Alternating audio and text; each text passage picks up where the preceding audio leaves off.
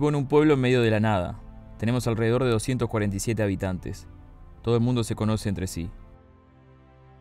Habían ocurrido cosas raras, animales desaparecidos y otros que más tarde encontraban hechos pedazos. Lo achacamos a algún coyote u otra alimaña.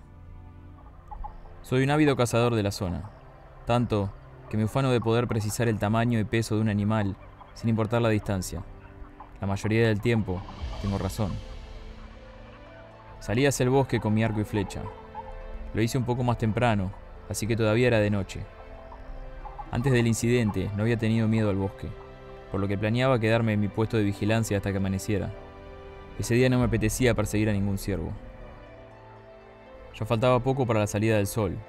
Los pájaros y otras criaturas diurnas comenzaban su ritual matutino. Pero de un segundo para el otro, en el mismo instante, toda la fauna en esa parte del bosque hizo silencio.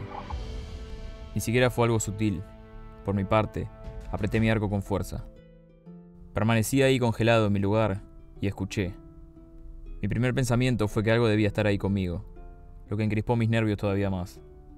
Pensé en un oso o un lince, lo que seguía aterrorizándome, pero por lo menos podía darme una respuesta lógica. Creí escuchar al oso acercarse a lo lejos, si es que se trataba de un oso. Los felinos grandes son conocidos por acechar a la gente sin que lo sepan. Decidí que lo mejor sería subir un árbol y apuntar con el arco hacia abajo por las dudas. Después de lo que pareció una eternidad, logré llegar a mi puesto, subir y sacar mi cuchillo, solo por si acaso. Me limité a escuchar. Ahora sí, podía ver el brillo del sol en el horizonte, todavía sin señal de los pájaros y animales del bosque. Mi puesto estaba sobre un árbol junto al arroyo, uno no muy profundo, quizá a la altura del tobillo. El sonido de este era lo único separándome del silencio absoluto. En ese momento escuché algo a mi derecha. Corrí rápido.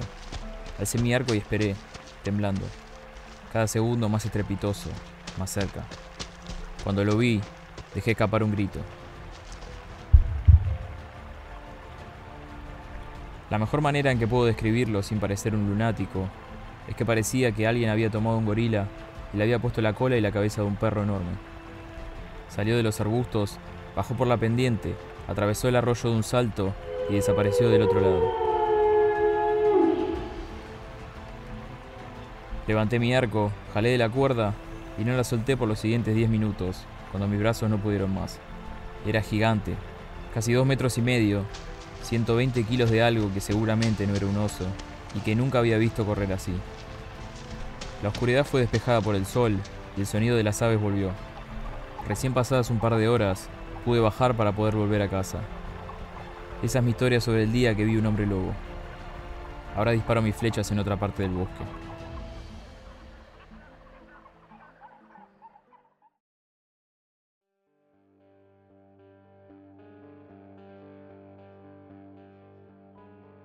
Los licántropos son el mayor miedo de mi infancia.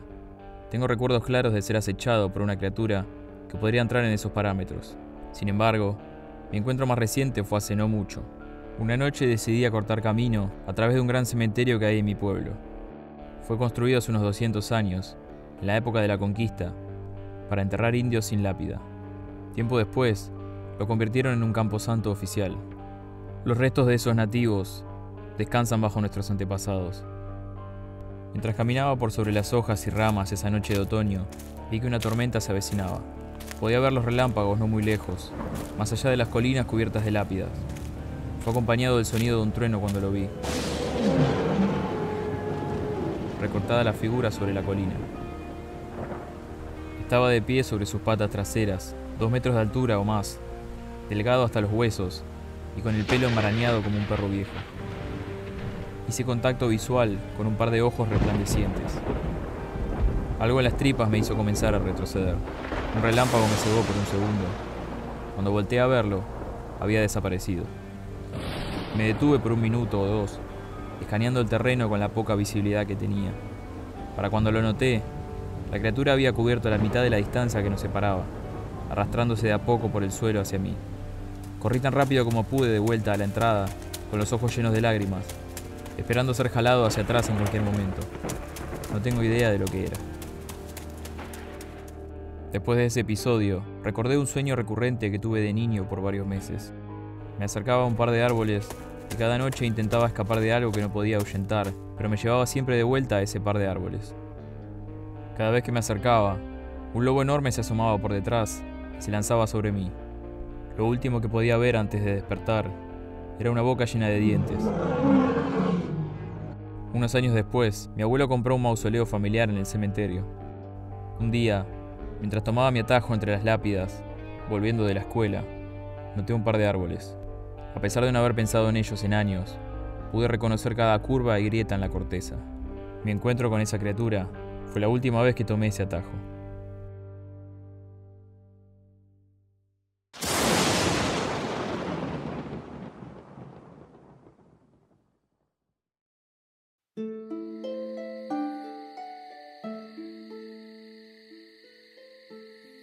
Hace unos 5 años, con un par de amigos, fuimos a acampar al Parque Estatal Oconi.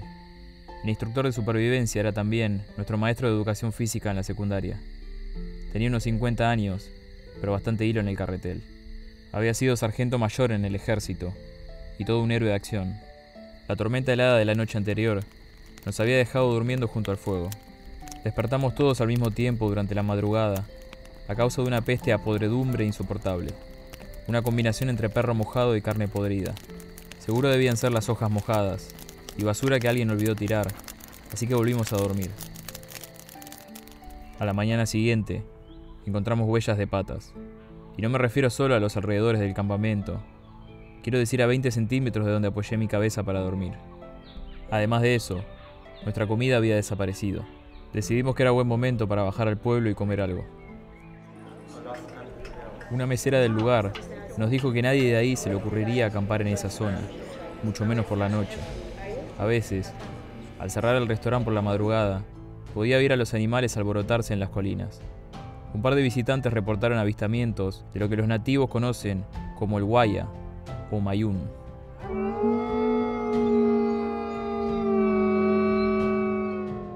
Por el resto del día nos quedamos en el pueblito y volvimos al campamento cuando cayó la noche. Mis amigos y yo viajábamos en la parte trasera de la camioneta, mientras subíamos por el camino de grava. De repente, el sargento mayor azotó el freno en medio del camino. Asomamos la cabeza alrededor de la cabina y vimos a un animal sin pelo, de pie sobre sus patas traseras, mirando fijo al conductor. Estimo que pesaba unos 70 kilos, aún en el claro estado de desnutrición en el que estaba. Aún sobre sus patas traseras, Caminó hacia el costado del camino y lanzó un aullido.